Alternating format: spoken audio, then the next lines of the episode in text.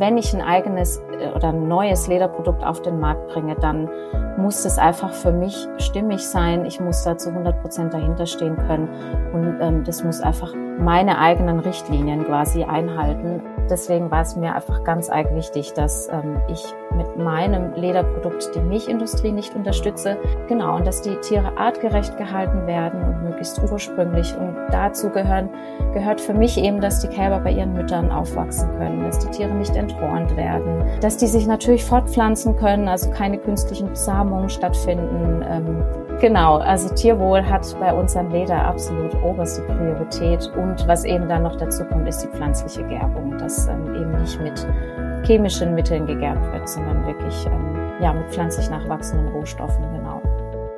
Hallo und herzlich willkommen zum Podcast Fotografie für nachhaltige Marken. Mein Name ist Sophie Valentin, ich bin Fotografin und ich möchte den Wandel zu einer nachhaltigen Welt aktiv mitgestalten. Deshalb gibt es diesen Podcast, der zum einen eine Plattform bieten soll für Menschen, die einen nachhaltigen Weg eingeschlagen haben, der dich vielleicht sogar zu mehr Nachhaltigkeit inspiriert, der als Netzwerk dienen soll und der zum anderen Tipps und Inspirationen liefert, wie Fotografie als Kommunikationsmittel erfolgreich eingesetzt werden kann.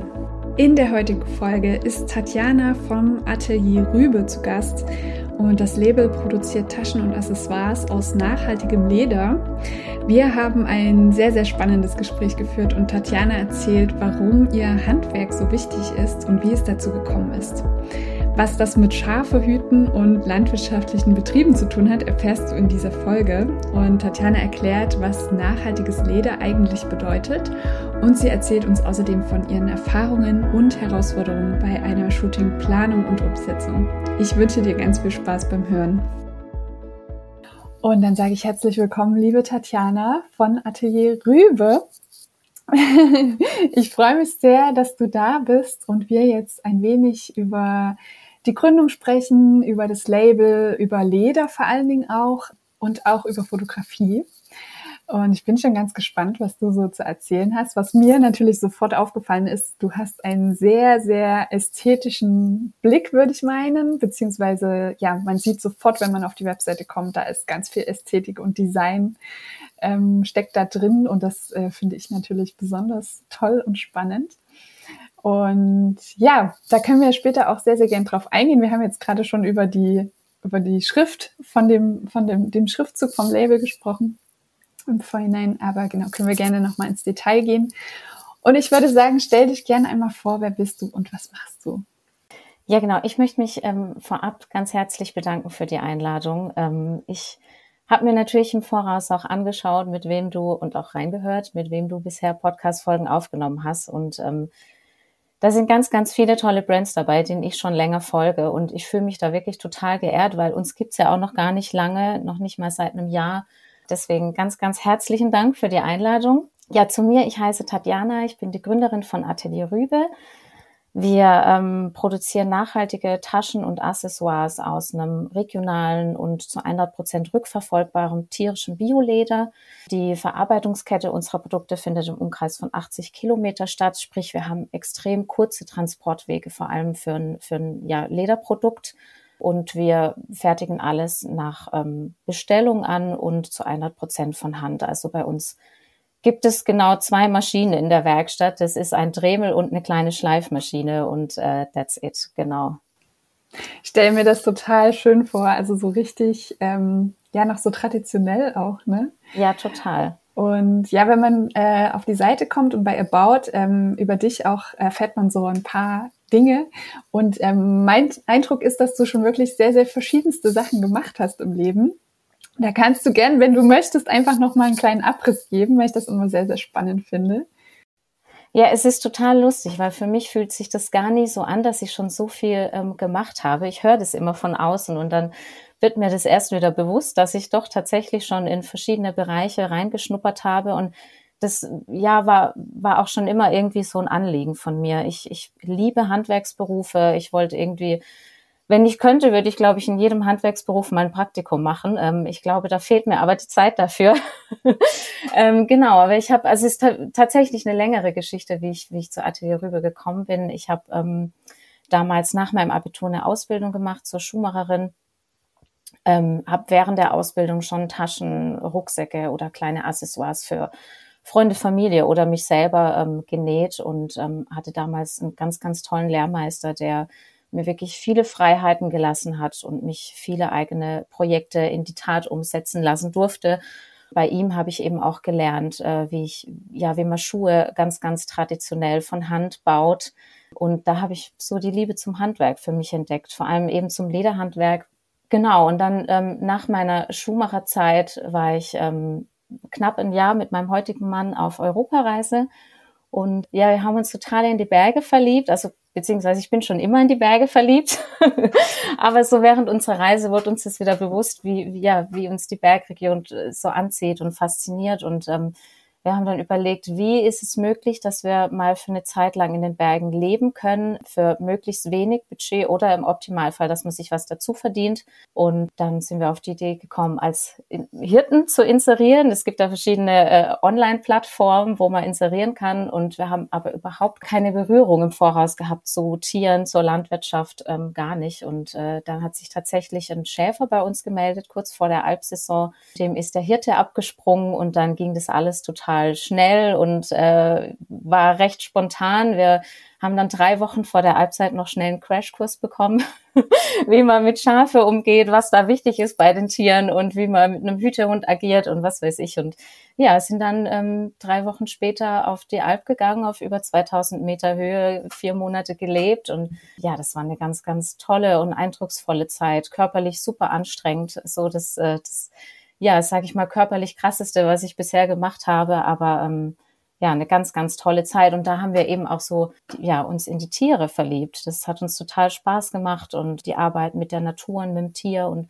genau, dann bin ich irgendwie so in der Landwirtschaft hängen geblieben äh, für ein paar Jahre und war dann äh, im Sommer meist auf der Alp und im Winter eben äh, habe ich auf einem Demeter-Milchschafbetrieb gearbeitet und genau, habe das für ein paar Jahre gemacht und ähm, habe dann irgendwann den Wunsch entwickelt, ich möchte wieder zurück zum Handwerk, ähm, weil mir das einfach gefehlt hat. Und bei mir kamen noch körperliche Probleme hinzu. Landwirtschaft ist einfach wirklich ein Knochenjob. Genau, und ich wollte mich schon immer selbstständig machen und dann ja war irgendwie so die Idee, ähm, ein eigenes Taschenbrand zu gründen und genau so ist das entstanden mit Atelier Rübe und so das Thema Leder, dass ich mich intensiv mit dem Thema Leder, vor allem nachhaltiges Leder ähm, oder ja eigenes Leder gerben lassen, ähm, damit habe ich mich dann wirklich erst später damit auseinandergesetzt. So ist Atelier Rübe entstanden. Wow. Ja, danke. Voll die schöne Geschichte. Also mega spannend auch. Ähm, ich kann es so ein ganz kleines bisschen nachvollziehen. Ich war ja auch letztes Jahr zweimal auf den Verröhren und habe da die ähm, Farmer mit begleitet. Wir haben einmal auch so eine ähm, Tour mitgemacht, also nicht vollständig, aber wo die Farmer mit den Schafen dann wieder runtergekommen sind vom Berg, also die sozusagen zum Scheren eingetrieben haben. Und ich bin da so eine Hälfte mit hochgelaufen mit der Kamera. Also ich war wirklich komplett fertig. Obwohl ich jetzt nicht, also würde jetzt behaupten, dass ich schon irgendwie sportlich bin, aber also das war wirklich krass deswegen kann ich das total nachvollziehen. Das ist also wirklich eine körperliche Herausforderung. Und die Männer sind alle teilweise so um die 80 gewesen und sind da wirklich in der Früh diesen, diese steile Wand hoch und das vergisst man ganz oft, ne? Ja, total. Und ich glaube aber auch, wenn man, wenn man damit groß wird, so diese ganzen Bergbauern, die, die, ja, die, die gehen schon als kleine Kinder mit auf den Berg, die sind es irgendwie gewöhnt. Aber für, uns, die eigentlich vom Flachland kommen, ähm, war das wirklich, äh, ja, total die krasse Herausforderung. Mir haben jeden Tag meine Füße wehgetan, so die ersten Wochen. Mir haben sogar meine Hände wehgetan, vom Schuhe zu binden, von den Bergschuhen. Also das war wirklich, ähm, ja, aber total schön. Jeden Tag mit so einem Panorama aufzuwachen. Die schönsten Sonnenauf- und Sonnenuntergänge. Also es, die Zeit möchte ich definitiv nicht missen. Ja, das glaube ich dir. Das ist wahrscheinlich wirklich eine sehr, sehr wertvolle Erfahrung gewesen auch. Ja. Was fasziniert dich so an diesem Handwerk? Weil ich höre das ganz oft und ich kenne das auch von mir selber. Ne? Ich ähm, stricke zum Beispiel äh, so als kleines Hobby.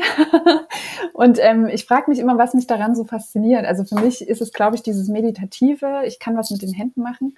Aber was ist so für dich das, ähm, ja, das, das, was dich da so reizt, mit deinen Händen zu arbeiten?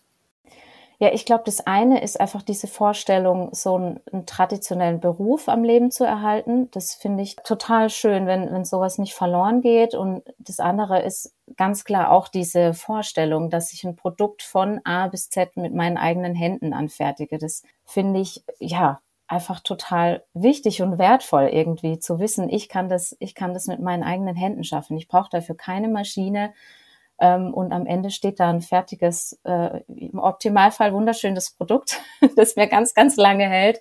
Ähm, ja, ich glaube, das ist bei mir auch, ja, so dieses, die, die, ja, einfach diese Vorstellung, dass, dass ich ähm, das selber machen kann mit meinen eigenen Händen. Ich glaube, das ist wirklich so das, was mich am meisten daran fasziniert, genau. Ja, total schön. Ja, du hast es ja schon mal ganz kurz angerissen, das Thema äh, Leder, also das Material, was ihr benutzt. Ähm, und man sieht es auch, wenn man zum Beispiel, ich glaube, bei Instagram steht es auch direkt aus der Biohaltung sozusagen kommt. Aber du kannst gerne noch mal ein bisschen davon erzählen, beziehungsweise worauf ihr da besonders Wert legt. Ja, das Leder ist ja auch so ein umfangreiches Thema. Also was ähm, uns da ganz, ganz wichtig war, oder bei mir kam das damals auch durch Corona. Da habe ich erstmal wieder gemerkt, wie abhängig man doch ist, wenn die Produkte im Ausland produziert werden. Und ich habe mir dann vorgenommen. Und das war, ich glaube, die Corona-Zeit war bei mir auch so der, der Anfang, wo ich mich wirklich intensiv noch mit dem Thema Leder auseinandergesetzt habe und, und mir dann einfach so ähm, ja gesagt habe, ich möchte, wenn ich ein eigenes äh, oder ein neues Lederprodukt auf den Markt bringe, dann muss das einfach für mich stimmig sein. Ich muss da zu 100 Prozent dahinter stehen können und ähm, das muss einfach meine eigenen Richtlinien quasi einhalten. Und die Liste ist lang und es ist verdammt schwer, da ein Lederhändler, also man findet keinen großen Lederhändler, der, der all diese Richtlinien, die ich mir quasi selber vorgesetzt habe, der die alle erfüllen kann. Und dann, ähm, ja, bin ich irgendwie dann halt darauf gekommen, okay, ich muss das, glaube ich, selber in die Hand nehmen. Und was bei uns ganz arg wichtig ist, ist Regionalität ähm, eben durch Corona damals ähm, habe ich mir das vorgenommen, dass ich generell alle Produkte, die ich verwende, im Optimalfall, dass die alle in Deutschland hergestellt werden sollen, müssen. Wir halten das noch nicht ganz ein. Wir haben jetzt noch drei Hardware-Produkte, die in Asien produziert werden. Ähm, aber ansonsten wird bei uns alles ähm, in Deutschland hergestellt. Oder auch wenn wir jetzt irgendwie Werbeflyer anfertigen lassen, dann ähm, schauen wir immer, dass es, äh, dass die in Deutschland äh, ja, produziert werden oder dass wir es in Deutschland in Auftrag geben ähm, oder eben in der Region Österreich wäre auch voll in Ordnung oder die Schweiz. Genau. Und eben unser Hauptrohstoff, das Leder, war mir eben auch ganz arg wichtig, dass es aus der Region kommt, im Optimalfall in unserem Umkreis von, vom, also irgendwie in der Nähe von, von unserem Atelier stammt und eben auch in Deutschland pflanzlich gegerbt wird. Genau, also Regionalität ist uns ganz wichtig beim Leder und was an oberster Stelle steht, ist das Tierwohl. Das äh, ganz klar. Äh, ich meine, ich habe den Bezug zur Landwirtschaft, ich habe da selbst reingeschnuppert oder ja mehrere Jahre gearbeitet. Ich weiß, was in der Milchindustrie teilweise äh, nicht so schön läuft und spätestens seit ich selbst Mutter geworden bin, ist mir ähm, ja die Vorstellung, dass mir jemand mein Kind wegnimmt und ich glaube, das kann jede Mutter auf dieser Welt nachvollziehen. Das ist einfach fürchterlich und ich habe damals so vielen Schafen Dilemma weggenommen und ich würde es nie, nie, nie, nie wieder machen. Und deswegen war es mir einfach ganz arg wichtig, dass ähm, ich mit meinem Lederprodukt die Milchindustrie nicht unterstütze. Ich möchte nicht mit dem Finger auf irgendwelche Milchbauern zeigen. Das ist einfach eine persönliche Einstellung von mir. Genau, und dass die Tiere artgerecht gehalten werden und möglichst ursprünglich. Und dazu gehören, gehört für mich eben, dass die Kälber bei ihren Müttern aufwachsen können, dass die Tiere nicht enthornt werden, dass die sich natürlich fortpflanzen können, also keine künstlichen Besamungen stattfinden, ähm, dass die das ganze Jahr auf der Weide leben. Das sind einfach so gewisse Punkte. Wir schauen uns den Betrieb an. Also jetzt aktuell arbeiten wir mit dem Uriah-Hof, äh, mit einem Betrieb zusammen, wo wir all unsere ähm, Rohhäute, von dem wir all unsere Rohhäute beziehen. Ähm, und ähm, wir waren schon zweimal vor Ort. Die halten ihre Tiere wirklich ganz, ganz vorbildlich. Also die Familie Meier macht das total toll. Wenn ich selber Rinder halten würde, würde ich sie wahrscheinlich genauso halten. genau, also Tierwohl hat bei unserem Leder absolut oberste Priorität. Und was eben dann noch dazu kommt, ist die pflanzliche Gerbung, dass ähm, eben nicht mit chemischen Mitteln gegerbt wird, sondern wirklich ähm, ja mit pflanzlich nachwachsenden Rohstoffen, genau. Ja, klingt sehr, sehr schön. Also voll, voll gut und vielen Dank für den Ausflug. ähm, Ja, lass uns gerne noch über das Thema Fotografie und auch Design sprechen. Die Liebe fürs Handwerk, das hast du ja jetzt äh, sozusagen uns schon gut äh, übermittelt.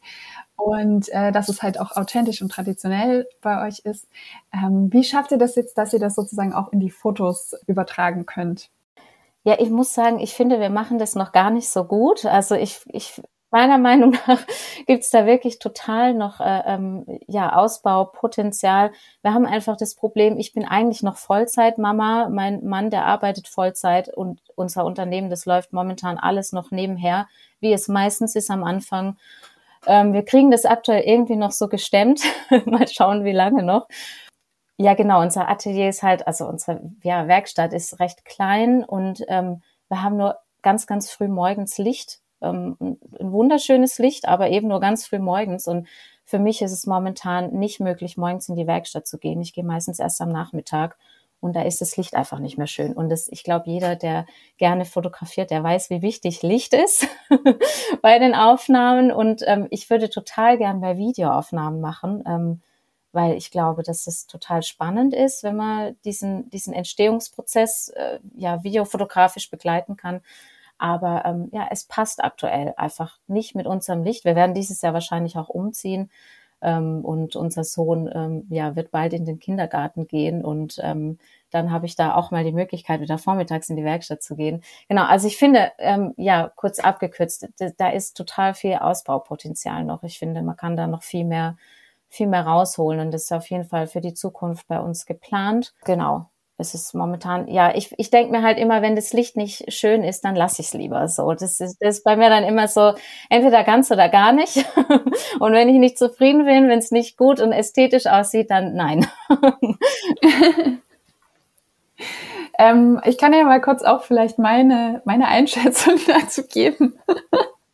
ähm, ich finde tatsächlich, also ich finde diese Detailaufnahmen, so schön. Also da muss ich sagen, also die man jetzt zum Beispiel im Shop sieht, ne, da steckt so viel Liebe drin. Also das ist, das ist total verrückt. Ich, also ich, ich meine, ich, ich gucke ja da auch wirklich mit so einem anderen Auge drauf. Ne? Ich gucke mir total die Fotos an. Ne? Natürlich habe ich auch das Produkt im Kopf.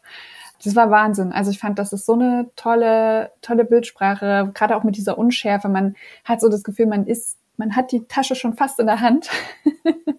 und das ist ja, also das ist ja, das ist ja super, wenn das so funktioniert. Ne? Also wenn das Foto schon das so vermittelt, dass man denkt, ah, es ist nur noch ein Klick weit entfernt, so ungefähr. ja, das ist super schön zu hören. Vielen, vielen Dank. Das freut mich ganz, ganz arg. Ja, und ähm, dann ist mir natürlich auch das äh, Shooting, was ihr wahrscheinlich dann auch gemacht habt, aufgefallen. Also wo man ein Model sieht mit so einer Hintergrund, Hintergrundsystem. Und da interessiert mich natürlich auch immer, weil ich das weiß von meinen Kunden, die jetzt Accessoires haben, also das sind Taschen und auch Schuhe, dass so immer das Problem vom Outfit ist. Also man hat sozusagen da nochmal einen Mehraufwand, weil man praktisch ja nochmal mehr denken muss, was zieht das Model an. Ja, und da wollte ich einfach mich da mit dir auch austauschen, was so deine Erfahrungen dazu sind oder wie du, wie ihr das da gelöst habt. Also tatsächlich habe ich das, mein Mann, der ist Berufsfotograf ebenfalls. Ähm, ah. Genau. also da kommt her. Nicht, ja.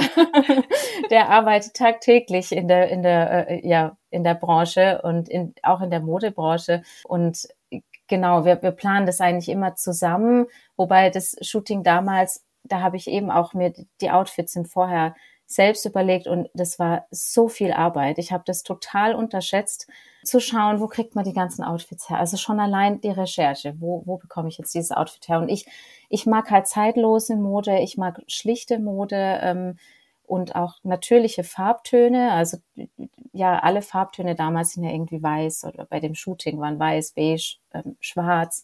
So, das, das, ja, mag ich einfach total. Das ist ja bei meinen Taschen auch nichts anderes bei mir wird man nie irgendwie was krass farbliches entdecken wahrscheinlich. Ja, und das war wirklich, ich habe das damals bei dem Shooting echt total äh, unterschätzt, wie viel Aufwand das doch ist, wie viel Aufwand äh, ein passendes Model zu finden, ähm, weil eben, wenn man wenn man anfängt, dann hat man halt auch nicht so dieses riesen Marketingbudget ähm, und mir war es ganz arg wichtig, dass die Models irgendwie auch aus dem Umkreis kommen. Das finde ich eben auch so ein Nachhaltigkeitsaspekt eben, ähm, dass die dann nicht von Berlin anreisen müssen oder was weiß ich. Ähm, Und das war auch richtig, richtig schwer, die passenden Models zu finden, ähm, die halt im Optimalfall auch schon mal vor der Kamera standen, also nicht so blutige Anfänger sind. Ja, und speziell bei dem Shooting damals ging alles schief bei uns. also wir waren wirklich super vorbereitet, mein Mann und ich. Wir hatten Helfer da und und dann hat es schon angefangen, dass mein, mein Sohn, der war damals äh, ein Jahr, der hat überhaupt nicht mitgespielt, der hatte total den Mamatag äh, und wollte nicht zu seiner Oma. Und dann äh, an der Location, wo wir eigentlich shooten wollten, hat es total gestürmt an dem Tag. Also das hat so gewindet, da das wäre für die Models einfach nicht äh, zumutbar gewesen. Und die Sonne hat nicht mitgespielt. Also es war wirklich so, es ging irgendwie alles schief, was hätte schief gehen können. Ja, wir sind besser vorbereitet fürs nächste Shooting. und man lernt auch so dazu, habe ich gemerkt, so was man doch mehr achten muss, weil für uns war das irgendwie ähm, so ein Outdoor-Shooting mit Taschen war für meinen Mann, glaube ich, auch so ein bisschen Premiere und man lernt dann doch dazu, wie man das nächste Mal auch wieder ja ein bisschen anders da machen möchte. Das ja, aber ist total spannend. Ich, ich finde das ja, mir macht das total Spaß. Also es ja, das zu begleiten auch so.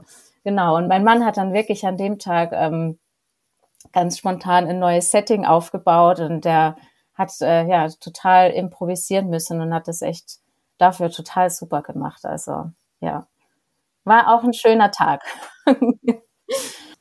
Mensch, das klingt gut. Ja, voll. Vielen, vielen Dank ähm, für den Einblick, also vor allen Dingen auch für deine Ehrlichkeit. Ähm, ich finde, das gehört halt auch wirklich mit dazu, dass man sowas auch mal erzählt, ne? Und das so man kann so gut vorbereitet sein und ich habe das auch schon so oft gehabt. Ähm, alles ist perfekt geplant und dann spielt halt das Wetter nicht mit.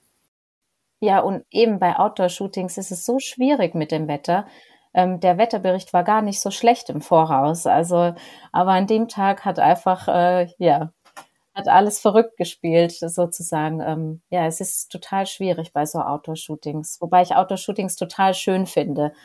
Ja, ich auch. Ich liebe das auch. Ich mag vor allen Dingen, also ich arbeite ja auch sehr, sehr gern mit Tageslicht und ähm, ich mag das auch einfach so, wenn man dann in einer Location ist und klar, aber es sind so viele Faktoren und da bedarf es dann ganz viel Improvisation. Ne? Es kann ja auch mal sein, dass das Model krank ist. Das gab es auch schon, dass so ein Tag vorher das Model nicht, also sich krank gemeldet hat, nicht kommen konnte und so. Also ja, das sind immer schon so spannende Dinge.